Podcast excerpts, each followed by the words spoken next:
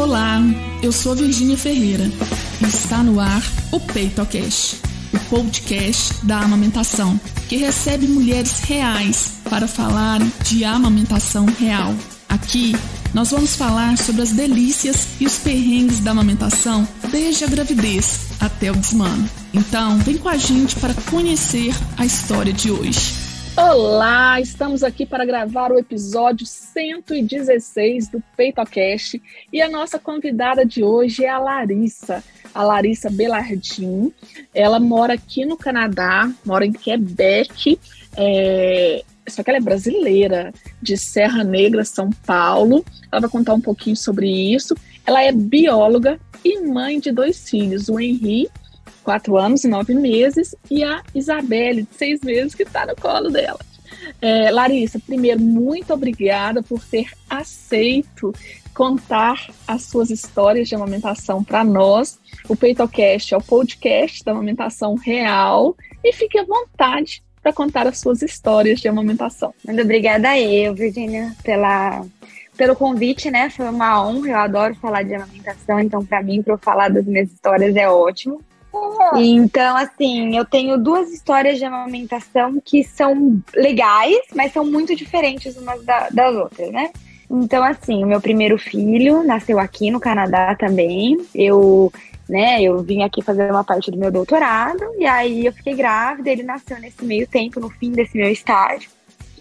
E a amamentação fluiu super bem com ele, assim. Então eu não era consultora de amamentação na época, como eu sou hoje em dia. E eu dei bastante sorte, vamos dizer, porque por mim eu não tinha essa consciência de, ah, não, vamos. Né, eu sabia que a amamentação ela era importante, mas eu não ficava, não, tem que ser amamentação, ah, eu não posso dar forma. Então, o que aconteceu? O Henry nasceu e ele precisou ficar um pouco em observação, né? Porque ele. É, ele teve um pouco de dificuldade de respirar. Então ele ficou duas horas em observação. Eu não tive a golden hour com ele, nada. As enfermeiras gostariam que eu tirasse meu colostro para dar para ele, quase não saía aquele negócio. E aí elas. É, mas ele ficou assim, sozinho num bercinho por duas horas. E eu lá no quarto, né? Foi um parto normal, mas eu tinha pedido epidural, então eu precisava é, então eu precisava ficar deitada até passar o efeito da anestesia, porque aqui a epidural não é que nem no Brasil que você consegue se movimentar. Eu não podia nem me movimentar.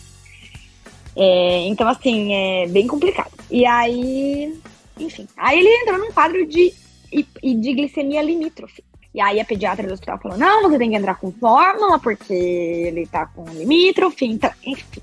Então a gente já começa aí, né? Ao invés de propagar a amamentação e falar, deixa esse menino no peito o dia inteiro, ela queria que eu complementasse com fórmula e ao invés de fazer pele a pele, pusesse num bercinho quentinho, num bercinho aquecido. Então a gente já começa aí ver um, né, pontos que hoje em dia eu penso demais, assim. Mas enfim. Aí complementamos, assim, mas graças a Deus que foi com sonda. Então a gente usou sonda por três dias. Aí a enfermeira vai em casa quando você recebe alta. Deu tudo certo com o Henri. Ele não ele não ficou num quadro de hipoglicemia, sabe? Ele só tomou um pouquinho de glicose, sim, mas só para ter certeza que ele ia ficar bem, sabe? Uma coisa, não sei. Não sei se foi a melhor opção, mas foi o que aconteceu. E aí fomos em casa, a enfermeira foi lá no dia seguinte que a gente chegou. E assim, tava tudo ótimo. Ela falou: tira essa fórmula, você não precisa de fórmula na sonda, não precisa de nada. E aí foi bem no dia da minha pojadura, então foi rápido, assim, foram três dias de tinha bastante leite, ele tomava bastante, então ele já tinha recuperado o peso de nascimento super rápido. E assim, Henri mamava o dia inteiro. Ele engordou no primeiro mês 1,7 kg, mamou. Uau! É, assim, maravilhoso, sabe? Assim, eu não tenho nada para falar da amamentação dele, porque foi tudo ótimo mesmo, assim.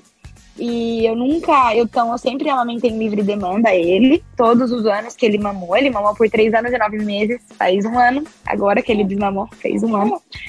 Ah, então, então assim, ele chegou, você chegou a, a amamentar grávida também. Sim, eu amamentei até umas 17 semanas de gestação. Ó, oh, que legal, gente. Lactogestação. Sim. E até era, era bem desconfortável, sabe? Mas. Porque ficava um pouco sensível no peito, mas nessa época, quando eu engravidei, o Henry ele mamava uma vez por dia, que era para dormir. Uhum. Então, assim, era menos problemático, sabe? Então, a vida inteira ele mamou em livre demanda. Ele foi parando de pedir Do, então, assim, ah, ele mamava quando chegava da creche. Aí, do nada, ele parou de pedir. Eu também não oferecia. Ele já tinha quase três anos, tá? Quando ele parou de pedir. Mas, assim, ele ia parando. Aí, com, com três anos e meio, ele parou de fazer a soneca da tarde, porque ele mamava pra dormir na soneca da tarde no fim de semana. Ele parando de soneca da tarde, ele não mamava mais pra dormir, porque ele não dormia. Então, ele foi parando as mamadas e eu não fiz nada, nunca. Naturalmente. Foi, foi bem legal, assim. Só que à noite, pra dormir, como ele ficou com uma mamada só, foi assim, ó. Ele queria ficar uma hora no peito, acordado. E eu, grávida, com aquele peito sensível, eu queria morrer. Foi. Eu tive uma perturbação bem forte nessa época. E aí, como ele já era bem mais velho, né? Ele já tinha três anos e meio. Eu falei, Henri, a gente pode 10 minutos antes de dormir, porque eu não dou conta, meu peito dói. Expliquei para ele, ele super entendeu, assim. Então, tinha dia que ele falava, Henri, acabou os 10 minutos, ele aceitava de boa. Tinha dia que ele ficava bravo, mas eu falava, desculpa, filho, você pode me abraçar, pode dormir do jeito que for, mas eu não consigo. Que ia me dando uma gastura, sabe? Eu tive mesmo uma perturbação bem forte na época da gravidez. Mas tudo bem. Só que daí o que aconteceu? A gente foi, né? Era interessante contar essa história do desmame do Henri, porque eu nunca limitei que ele mamasse. Então eu nunca de deixei de dar para ele quando ele pedia. Eu só é, estipulei limite de tempo nessa última mamada, porque eu realmente não aguentava. Eu falei, gente, não dá para ele ficar uma hora. Dez minutos eu aguento, tá? E aí tinha dia que ele mamava dois minutos e falava, ai, mamãe, já deu dez minutos, né? Já tá bom. Olha! Eu falava, ai, se você tá bem, tá ótimo. Então foi assim, aí tinha dia que ele não pedia e foi indo, né? Até que a gente foi viajar no passado, foi num congresso, foi, foi na Califórnia, congresso. E a gente foi lá tal. E eu tinha alguns eventos do congresso à noite. E ele ficou com meu marido, eu levei todo mundo, né? Aí ele foi com meu marido, ele ficou com meu marido no hotel enquanto eu tinha o congresso, o evento no mesmo hotel. Então meu marido fazia ele dormir. Então ele nunca mais pediu pra mamar. Foi assim. Entendeu? Então foi super legal, porque ele já vinha, né? No... Então, não quer dizer que eu nunca limitei nada, eu limitei tempo no final da amamentação, mas eu nunca, tipo, ai, mamãe, eu quero mamar. Eu nunca neguei para ele. E foi assim, assim, ele já reclamava que tinha pouco leite, sabe? Então acho que por conta da gestação, deve ter mudado o gosto, pode ter diminuído o volume, ele também mamava só uma vez. Então, assim, mas foi maravilhoso, assim. Eu juro pra você que se você falasse pra mim seis meses antes dele desmamar que ele desmamaria e eu não precisaria fazer nada, eu não ia acreditar. Porque o Henry era uma criança que, como eu te disse, mamava a vida inteira, o tempo todo, assim. E era isso. Então, essa foi a história do Você não, você não teve nenhuma intercorrência na amamentação dele? Poxa, não. Eu tive assim, ó, teve uma vez, até que eu tava, porque então, eu vim aqui, fiz um ano do meu doutorado, ele nasceu tal. Aí, quando ele tinha cinco meses, eu fui pro Brasil para terminar meu doutorado lá. Então, eu fiz doutorado na Escola Paulista de Medicina, lá no Unifesp, em São Paulo. E aí, o Henri foi comigo. E, né, meu marido ficou no Canadá e eu fiquei lá com ele. E minha sogra ia para me ajudar. E aí, teve um dia que eu não sei o que aconteceu, que o Henri não mamou menos à noite e eu tive uma mastite. De uma hum. noite ele mamar menos, eu tive uma mastite. Porque o que eu tive na gestação, na gravidez do Henri, na, desculpa, na lactação do Henri, foi que eu tive hiperlactação. Então, assim, eu vazei até mais de um ano, sabe? Eu tinha, assim, eu tive muita sorte de vazar porque não acumulava o leite. Então, eu produzia uhum. bastante, mas ao mesmo tempo vazava. Eu fiz alguns protocolos para tentar melhorar isso, mas assim, nenhuma intercorrência. Então, tive mastite, aí como eu era aluna lá da Escola Paulista de Medicina e eu tinha acesso ao, ao médico para os alunos, já fui no médico, já me passou o antibiótico também, já fiquei ótima. Então, assim, não tive intercorrência. ela também quer falar, ela também quer contar.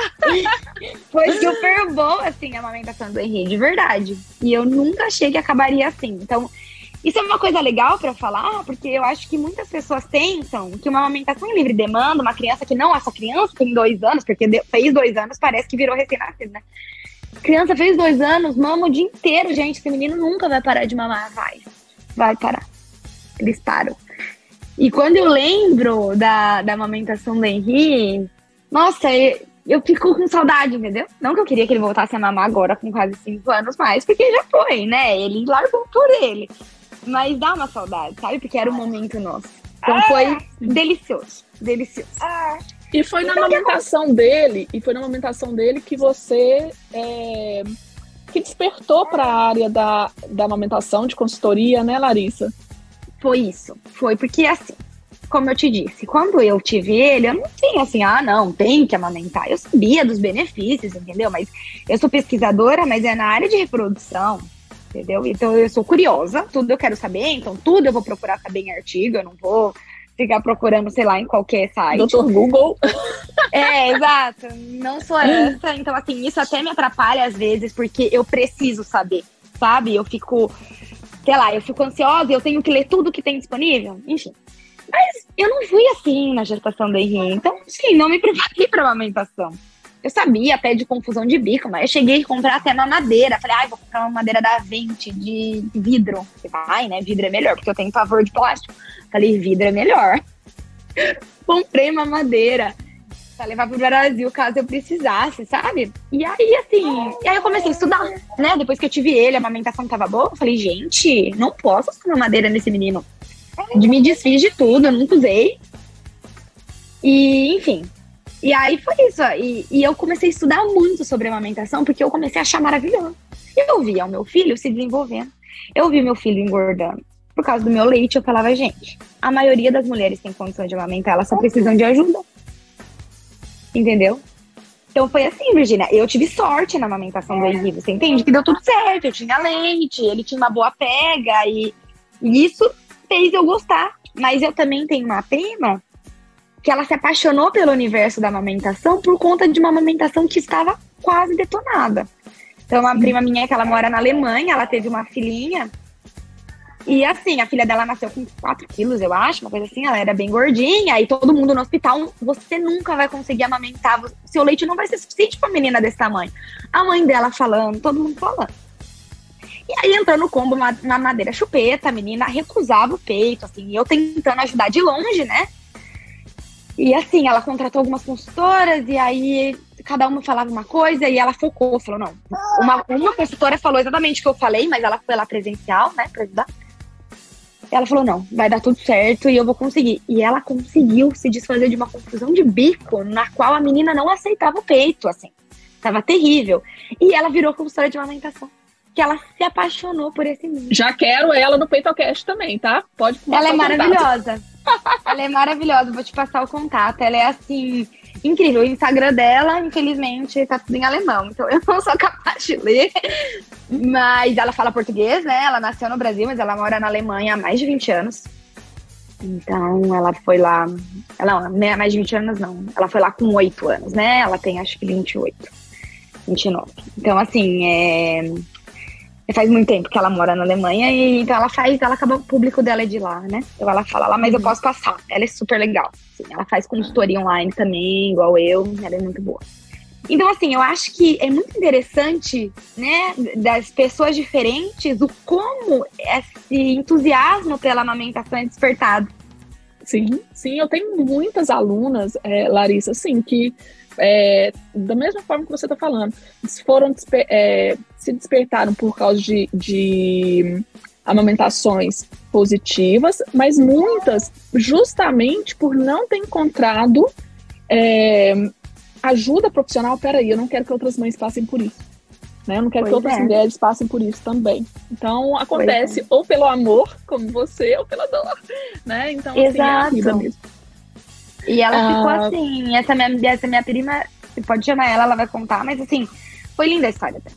Então, assim, eu tenho muito orgulho, hoje em dia ela amamenta em tandem e tal, e, e é isso, ela tem, a gente tem orgulho em ajudar mulheres, e mostrar que as mulheres são capazes, entendeu?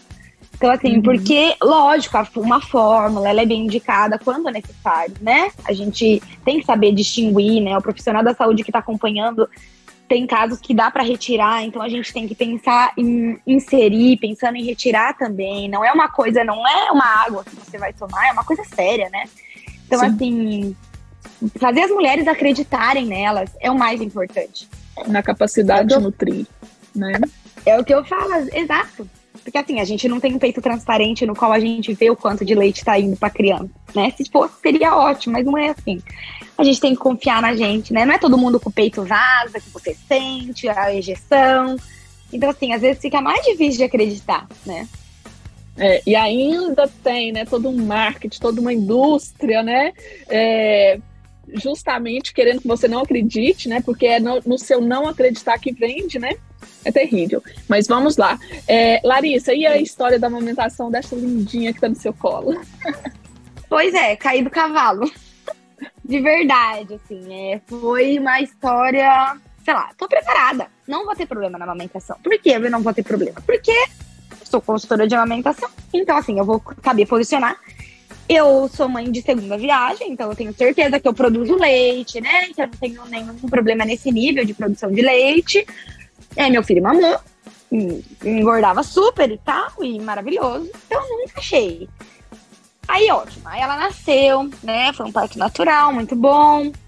Aí as enfermeiras acharam melhor aspirar um pouco ela, que ela também estava com um pouco de dificuldade de respirar, porque ela não teve aquele que sai a cabeça e depois sai o corpinho e vai pressionando para ajudar a sair o líquido amniótico, né? Ela escorregou simplesmente, aí ficou com um pouquinho de excesso de líquido e tal, mas ficou tudo bem. Me deram ela depois de uns cinco minutos e falaram: você não vai amamentar sua filha agora. Porque ela tá com muita secreção, ela não vai conseguir mamar. Eu falei: ah, vocês estão me zoando, né? Falei, pelo amor de Deus, eu vou amamentar, porque se ela tem líquido, vai ajudar ela a engolir esse líquido, que é o que ela precisa. Vou amamentar sim. Então eu meio que não liguei pro que a enfermeira falou. E, enfim, e foi ótimo, ela amamentou, tipo, limpou, foi perfeito, assim. Todo, pega ótima, ela tinha uma pega boa. Na primeira noite, dormi com ela ali do meu lado. Só que eu tava acostumada a amamentar uma criança grande, né? Então o que aconteceu? ela tava ali do meu lado, ela tinha uma pega boa, eu passei a noite inteira amamentando, falei, não me não prestei atenção na pega. E ela começou a ter uma pega rasa e machucar o meu peito.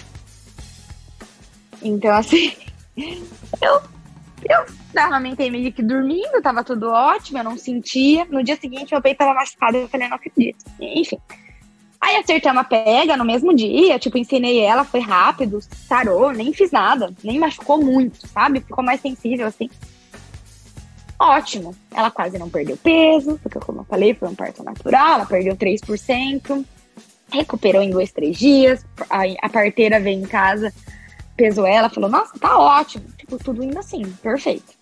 Primeiro mês, maravilhoso engordou 33 gramas por dia, tava ótimo. E ela nasceu com 4 quilos 130, tá? Então ela nasceu bem gordinha. E aí, é, o que aconteceu? A partir do segundo mês eu falei, alguma coisa tá estranha, porque ela tem recusado o peito. Eu nunca usei bico artificial, tá? Então ela recusava. Eu oferecia, ela chorava, se contorcia se eu jogava pra trás. E a leite na boca dela, no reflexo de ejeção, ela cuspia. Não todas as vezes, tá? Mas ela tinha esses quadros. Eu falava, gente, o que tá acontecendo? Então eu chamei duas consultoras de amamentação. Falei, olha, tem alguma coisa que eu não tô vendo. Por mais que eu saiba, gente, não é porque eu sou consultora que eu sei tudo, entendeu? Então, eu, eu preciso ser humilde e falar, não, eu preciso de ajuda, porque eu preciso ver se tem alguma coisa errada com a amamentação. Porque o leite nesse não é. momento é. você é mãe, né? Nesse momento você é mãe. Quando a gente tá envolvida, muitas vezes a gente não vê, né, tudo. Pois é, e, era, e é isso mesmo, assim, porque eu vejo pediatras falando, ah, eu sou pediatra, mas eu não sou pediatra do meu filho. Eu falava, gente, por quê? É super real, assim. Eu tô com uma emoção ali, sabe? Enfim. Mas eu chamei essas, essas consultoras, IBCLC, tudo. Olharam a pega, né? Tava tudo perfeito. Tipo, é, no reflexo de ejeção, ela não chegava a sugar, engolir, ela engolia, engolia, engolia, engolia. Só que ela não aceitava peito todas as vezes. Ela mamava, tipo, seis, oito vezes por dia, mas, sabe, ela. E eu nunca vi um recém-nascido recusar o peito. E ela fazia xixi bem, fazia cocô bem. E ela passou a ganhar, engordar menos do que a média. E eu fiquei desesperada. Porque eu falei, o que tá acontecendo com essa menina? O que tá acontecendo? Aí uma amiga minha, que foi minha doula, que ela é pediatra no Brasil, e ela tava ali dando diploma dela aqui, ela falou, olha, a sua filha está bem? Ela está se achando na curva dela? E aí ela me, pois ela não, não pode, né, exercer como pediatra aqui, então ela me recomenda uma amiga dela muito maravilhosa, uma pediatra que também é IBCLC, em BH, chama Brenda Godoy, e daí ela é pediatra à distância da Isa, porque o que acontece aqui, assim, só criança, aqui em Quebec, só criança que tem algum problema específico tem acesso a pediatra. Senão não tem pediatra. Então, assim, a gente ia na nossa enfermeira de família, ela é muito boa e tal, mas eu sempre tinha medo, sabe? Parece que quando ela passou a engordar menos do que a média, eu fiquei com medo e parecia que eu ia numa prova. Então, e, e eu converso isso com algumas pessoas que eu faço consultoria, que parece que você vai estar tá indo no médico, você está indo numa prova, você tem que entregar um resultado. Sim. Né? E assim, é, então foi isso que aconteceu com a Isa. Conversei com a Brenda, o desenvolvimento dela bem, ela super bem. E ela foi caindo devagarzinho na curva, porque ela tá no 97%, gente, né? Então, assim, ela nasceu muito gordinha, ela tinha que se achar. E aí eu fui lá, li todos os artigos sobre isso. Chama Cat Down, né, esse fenômeno, assim. Então, assim, não é toda criança que tá caindo na curva que tá tudo bem, mas se você sabe que a mãe tem uma produção adequada, que o bebê tá ingerindo bem, tá se desenvolvendo bem, né, o peso é um dos parâmetros que a gente tem que acompanhar, né, assim, não é para ser só isso. Enfim, e aí eu ficava com muito medo, e nossa, a Brenda super me ajudou, foi assim, foi ótimo, né, contar com pessoas que me apoiassem, porque aqui era esse o meu medo, Virginia. Meu medo era eu sair uma receita de fórmula e eu desesperada e ela regurgitava. Eu tentava tirar o meu próprio leite e dar na colher para ela, ela cuspia, ela regurgitava, ela ela não precisava. Fiz dieta PLV porque ela tinha bastante refluxo, mas fisiológico, não era patológico, não mudou nada. Então assim, eu fiz o que eu podia. Então foram meses, assim, ela se estabilizou com uns três meses. Foram três meses de ansiedade, entendeu? E quando ela se estabilizou, ela voltou a mamar normal. E foi assim, muito engraçado. E aí, lendo esses artigos, é interessante porque assim, todo mundo quer que a criança suba na curva. Ou suba na curva, ou fique na curva perfeita ali. Gente, não é assim. Né? Não é sempre. O problema é que a gente não deixa a criança descer na curva. Muitos profissionais da saúde não deixam a criança se encontrar. Então, em vez de né? Vamos observar mais de perto o que ela tá descendo. Então vamos pesar mais, vamos observar o desenvolvimento global da criança, né? Pra ver o que, que tá acontecendo, se. Não, eles não deixam. Então vai acabar receitando uma fórmula hipercalórica, vai acabar fazendo umas intervenções. E aí, como a gente estava discutindo antes, né? Um estudo de um pediatra americano, ele acompanhou a mesma criança ao longo de um ano e ele viu que sim, as crianças elas podem cair na curva, é normal, né? Porque a curva da OMS ela é muito boa sim, mas ela pegou crianças de diversas etnias e, e não foi acompanhar ao longo do tempo. Então a gente não, não tem como dizer que essa criança não né, recanalizou. Então, ou subiu ou desceu. Uhum. Mas é isso. Então foram, foi intenso. Foi intenso para mim. Eu me sentia incapaz, sabe? E me sentia incapaz porque eu não via problema na amamentação. Eu não via como eu podia fazer ela engordar mais. Eu não podia forçar a menina a comer eu tinha que fazer uma garragem nela, sei lá, enfiar pela goela. E mesmo assim, é o que a Brenda me falava. Tenho certeza que se a gente pusesse um, né, pusesse um acesso para ela, é, um catéter e enfiasse direto no estômago, vamos dizer, ela ia regurgitar, ela não ia aceitar. Então, assim, por isso que é importante ler a criança. Então, e aí é o que eu imagino, né? Eu sou mãe de segunda viagem, Sei bastante sobre amamentação, né? Cada dia eu tô querendo saber mais, então, assim, cada obstáculo que me aparece na vida eu tento estudar mais para tentar ajudar outras pessoas. Mas imagina, né? Uma pessoa. Então, eu me senti mal, eu me senti fazendo uma prova. Então, imagina uma pessoa que, assim, o leite não vaza. Não é obrigatório vazar, a maioria não vaza. Mas o meu vazava. Então, eu tinha certeza que eu produzia. É, então, imagina uma pessoa, peito não vaza, mãe de primeira viagem, a criança tá caindo, o pediatra manda dar fórmula, entendeu? Então isso vira uma bola de neve. Vira. Não, isso é, é muito comum. Tem até um outro petocast aqui, eu não tô me lembrando agora qual foi a mãe, mas que ela falava isso, que ela assim, era uma angústia para ela todas as vezes que ela ia no pediatra, né? Toda vez que ia pesar era uma Sim. angústia, um medo. Ela se sentia medo de comprada. Exato. E aí eu, meu, eu fiquei bem maluca, assim, viu? Eu. Eu sei que o peso não é algo linear, então o peso da criança é em escada, né, em degrau, então ele vai subir um monte, vai se estabilizar, vai subir um monte, vai ter dia que vai perder 100 gramas, vai ter dia que vai ganhar 300, por isso que a gente faz uma média, né? E eu pesava a menina todo dia. Eu pesava, eu fiquei maluca. Eu tenho a balança de bebê, né, por conta das consultorias, e eu pesava minha filha todo dia mesmo sabendo que não faz sentido. Então, assim, eu, eu. Por isso que eu gosto de ajudar a mãe, entendeu? Ajudar mães a se confiarem nelas mesmas. Porque é grave, gente. É grave a gente ter um profissional de saúde que não tá lá apoiando a gente, sabe? Que tá ali desconfiando e tudo é a mãe. Que a mãe é alimento, né? Uhum. Então a é, é uma carga. da mulher, né? É uma carga muito grande, sem dúvida. E assim, é, e é interessante é, porque eu vejo isso muito nos meus atendimentos. Tá ali o bebê demonstrando tudo, como você falou, a Isabelle estava bem desenvolvendo, as eliminações estavam ótimas, né? Mas mesmo assim, mesmo com tudo isso, vem um uhum. profissional, né? E, e, que não lê a criança, que não vê, né? Só vê o peso. Como que aquilo é forte, é determinante, né? para muitas mulheres. É, nossa, muito bom isso que você tá falando. Muito bom. É, e assim, e eu dei muita sorte, sabe? Porque eu tinha medo da minha enfermeira. Minha enfermeira de família, ela é maravilhosa. E ela acompanhou minha primeira gestação, a segunda gestação eu preferi ir numa casa de parto, né? E ser acompanhada por parteira. Mas na primeira gestação ela que me acompanhou e foi um acompanhamento maravilhoso. E ela é muito legal.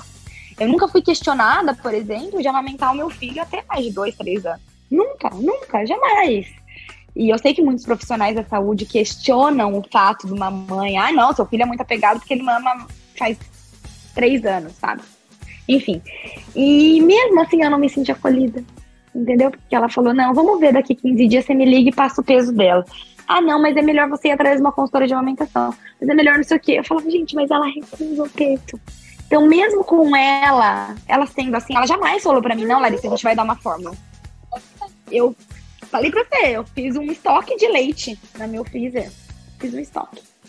Porque eu dou, dou, né, leite, e aí caso eu precise, eu guardei os de doação, mas eu esperei para ligar para virem buscar por conta disso. Falei, meu, se eu precisar dar pra Isabelle, eu vou dar o leite ordenado meu, né? Não faz sentido eu dar fórmula. Então guardei. Guardei e falei pra, falei pra enfermeira, você quer que eu eu dei, eu vou dar do meu. Então, assim, eu tava pronta. Eu tinha, tinha um script ali. Exatamente. E, o, Larissa, hoje, quando você olha para trás, né, tudo que você já viu, qual que foi o maior perrengue da sua amamentação, das suas amamentações? O maior perrengue da amamentação do Henri, na verdade, tem dois. O primeiro foi usar sonda, com um bebê recém-nascido. Não é uma coisa fácil, assim. E, enfim, e era difícil acertar, né? O cantinho da boca, e eu não sabia, e ali, então foi um perrengue. A perturbação na amamentação para mim foi bem difícil. Foi bem difícil, assim. Foi um momento.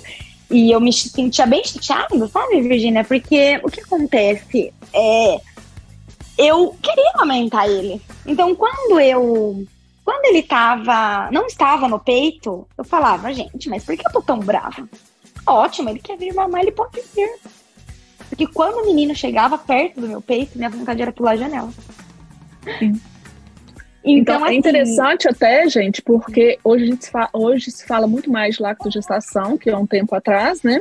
Que é a amamentação durante a gravidez. E a gente tem que lembrar, né? Que é, a mama, ela pode ficar mais sensível, porque ela está passando por um processo ali, né? Os hormônios da gravidez estão atuando, né? Então, isso que a Larissa, ela não sentia antes, então é interessante, né? E hoje, né, é, com, a, com a Isabela, ela não sente, mas durante não. a gravidez, né? Ela é, na verdade, eu comecei a sentir um pouco antes. Eu comecei a ah, sentir é? um pouco antes. Porque assim, a minha menstruação voltou dois anos e um mês depois que meu filho nasceu. Então demorou, né? E antes da minha menstruação voltar, eu estava ótima. Nunca tive problema de amamentar. Nossa, mas podia vir um menino passar o dia inteiro no peito. Não ligar. Só que quando é, eu, eu voltei a menstruar, na época de, de pré-menstruação mesmo, eu me senti um incômodo, sabe? Então eu sentia sim. um pouquinho de perturbação, sim. Mas eu nunca fiz nada a respeito disso. Eu eu me controlava, sabe? Então eu ficava pensando nas coisas que eu tinha para fazer, eu tentava desviar, sabe? O meu ser pensante. Eu tentava, sei lá, pensar no que eu tinha pra fazer, olhar o celular, fazer um negócio, assim. Eu sei que não é legal olhar o celular quando a gente amamenta, que é legal o momento entre a mãe e o filho, mas pra eu me desligar daquele momento eu precisava. Sabe? Eu precisava me desconectar daquele momento. Então foi isso. Eu, eu segui, olha, foram, foi um ano e oito meses com perturbações. Né? Contando a gravidez. Então foi bastante tempo de perturbação Sim. de amamentação. Mas era assim, então assim, antes de engravidar era só no período antes de menstruar e era bem pouco. Hormonal também, hormonal também, né? Dá Sim. pra... É muito comum E na gestação também, era né? mais. Sim, porque o hormônio tá mais, tá mais constante ali, né? Gente, é... olha, era difícil. Era bem difícil. Por isso também que eu resolvi estipular tempo. Sabe, eu não queria desmamar o meu filho. Eu não queria falar, Henri, sabe, assim, na minha realidade, eu não, eu não acho legal para mim desmamar ele, entendeu? Eu achava que ele tinha que desmamar quando ele estava pronto. Então, eu me forçava a ficar bem. E para eu conseguir amamentar por mais tempo, limitar a demanda, o tempo de, de, de amamentação, assim, foi ótimo. Então é o que eu falo às vezes para algumas pessoas que eu atendo, né? Existe um meio termo entre você continuar numa livre demanda de um bebê grande, né? A gente está falando assim de uma criança já, não um bebê, obviamente, mas existe um meio termo entre você limitar a demanda, eh, limitar a demanda não, desmamar ou continuar do jeito que a criança quer. Né? Existe. Então, assim, uma criança de mais de dois anos, às vezes, mama só em casa. Sabe? Existe, assim. Que é melhor que desmame, né? Eu acho, assim. Do que um desmame abrupto, enfim. Sem dúvida, sem dúvida. Agora, me conta uma coisa. Quando Isabelle nasceu, ele não quis voltar, não? Pois é. Pois é, menina do céu. Isso foi. Ai, foi outro perrengue, né? Olha, tô cheio de perrengue acho que tá tudo ótimo. Não, não tive, não. Aí eu venho aqui e falo um monte quando você pergunta, mas sim, o que aconteceu? É, é que a gente esquece, né? E daí parece que tava tudo lindo antes. O que, que aconteceu? Ele, ele não me pediu mais, nunca mais pra mamar durante a gestação, assim, nunca, nunca. Quando ela nasceu, ele falou que não queria, eu ofereci. Aí teve um dia, mas foi nessa época aí que ela tava meio que negando, sabe? Hum. Que ela tava fazendo esse cat down. Ele falou, ai, posso mamar? Aí eu falei, filho, mas você vai voltar a mamar. Eu fiquei desesperada. eu falei, você vai voltar a mamar, filho, mas você já parou? Você parou de mamar? Faz o quê? Fazia mais de sete meses que ele. Aí ele falou, falou, não, mamãe, brincadeira, não quero. Ele falou em francês, ele falou, não, mamãe, é uma blague, é uma zoeira. Eu não quero. Falei, então tá bom. Mas eu me senti mal, eu comecei a chorar, assim, mal. Eu fiquei mal, e eu não sou dessa sentimental, sabe? Mas eu fiquei mal porque eu falei, era um momento nosso, eu tô negando para ele. Então, assim, não querendo negar, eu, tipo, neguei, porque eu falei, nossa, Henrique, tem certeza? Ah, você já terminou, você já parou. Enfim. E aí teve um outro dia, eu falei, Henrique, você quer mamar? Aí ele, não. Aí teve um outro dia que ele pediu. Aí ele pôs a boca no meu peito e falou, ai, nem sai leite. Ele, ele encostou a boca no peito e falou assim, ele não sabe mais, parece, sabe, assim, o que fazer. E foi isso.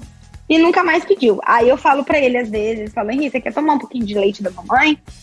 Não, eu não quero. É, é ruim. Uma vez ele pediu para espirrar na boca dele, que ele não queria pôr a boca no meu peito, porque ele falou que estava com nojo. Gente, juro por Deus. E aí a gente se sente mal, né? Mas é algo natural, né? Ele tá bem grande e assim, faz um ano que ele parou. Sim. Enfim. Mas ele, tem, ele falou que é ruim o leite, porque ele não gosta. Ele prefere o de vaca. E a gente não tem o costume, ele não tem costume de tomar leite de vaca, sabe? Ele toma esporadicamente, ou um iogurte, alguma coisa assim. Mas o leite mesmo ele não tem costume de tomar. Mas então, enfim, tô cheia de perrengue, né? Tô falando que não tenho.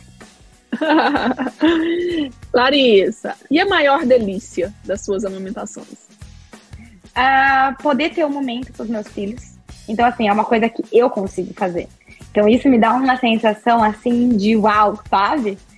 E se alimenta, né? E se alimenta, você vê a criança crescendo, você vê a criança se desenvolvendo.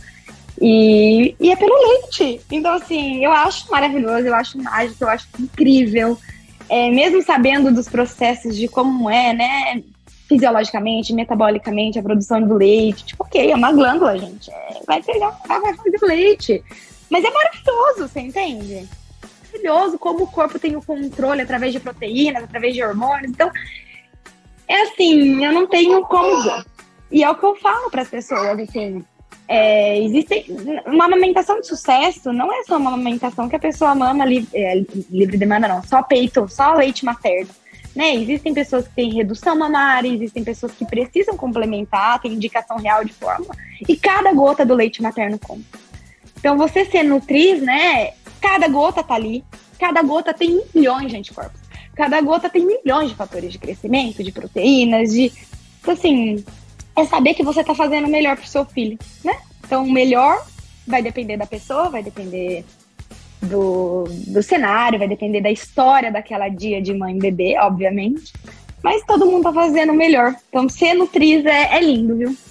É um perrengue, é, às vezes dá um desespero, tipo eu, fiquei desesperada.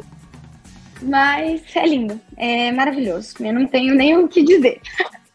Fui elogiar minha tia esses dias, porque a minha tia, ela foi contra, assim, a sociedade, né? Então, quando eu nasci, auge de cesárea, auge de mamadeira, assim, chupeta e tanto faz, né? Não tinha tantos estudos, talvez, ou ninguém sabia. Cidade do interior. Então, assim, por exemplo, a minha mãe me desmamou porque eu chorava muito. E ela me levou na, na benzedeira. Benzedeira falou que era fome. ela me deu uma mamadeira. Obviamente que eu fiz confusão de bico, porque falou, ah, parou de mamar no peito depois de um tempo. Então, assim, é, a minha tia não. A minha tia, ela teve dois partos naturais, naturais 100%, e amamentou as filhas dela até mais de dois anos. Então, ela tem uma filha, uma prima minha tem 32 anos e a outra minha prima tem 20 anos. Elas têm 12 anos de diferença. E eu falei, tia, e eu lembro, assim, da minha avó mater, paterna, né? Porque essa tia é irmã da minha mãe. Ela falava, ai, nossa tia tá amamentando essas crianças grandes, a criança vem andando mamar. Gente, maravilhoso, maravilhoso. Eu elogiei ela, assim, ó, num nível. Eu falei, tia, você é guerreira, você passou por cima de um sistema, não tinha consultória de amamentação. Exato. Exato. Não tinha nada, sabe? Enfim. Então, acho que a gente tem que elogiar também as mulheres pelo papel que elas estão fazendo, sabe? Independente de como é essa história de amamentação. Sim, sim. Fantástico. Larissa, muito obrigada. Ah, tem uma última coisa. Que, que você gostaria de deixar de mensagem aqui nessa nossa finalização para as gestantes, para as mães que estão nos ouvindo? Lembrando que esse é o episódio 116. É, o que, que você gostaria de deixar de mensagem para elas? Talvez, Larissa, uma coisa que você não escutou na sua gravidez do Henry e que você acha muito importante que as mulheres saibam, né, relacionado à amamentação, relacionado ao processo? Eu acho que estude e tenha em mente que você é capaz, né? Procure uma consultora de amamentação antes. Leia, sabe? É, nós somos mamíferos, né? Então, assim, não é, não é natural amamentar, a gente precisa de uma ajuda, a gente precisa de apoio, principalmente emocional, né? Eu falo que as mães, às vezes, precisam mais de apoio emocional do que apoio de ajuste de pega, essas coisas, tá? Então, assim, acredita em você, acredita no seu potencial de, de amamentar. Não importa como vai ser essa amamentação, mas, assim, qualquer tempo, qualquer gota, qualquer. é válido, sabe? É isso. Exato. Larissa, muito, muito obrigada. Tá? Um prazer enorme Nada. ter conversado com você mais cedo. Prazer, prazer é enorme ter gravado aqui, tá? Beijinho na Isabelle. Um beijo. Obrigada por ouvir até aqui. Para se aprofundar mais nos assuntos ligados à amamentação, acesse o nosso perfil no Instagram, arroba Virginia Ferreira Saúde. Um beijo e até o próximo episódio.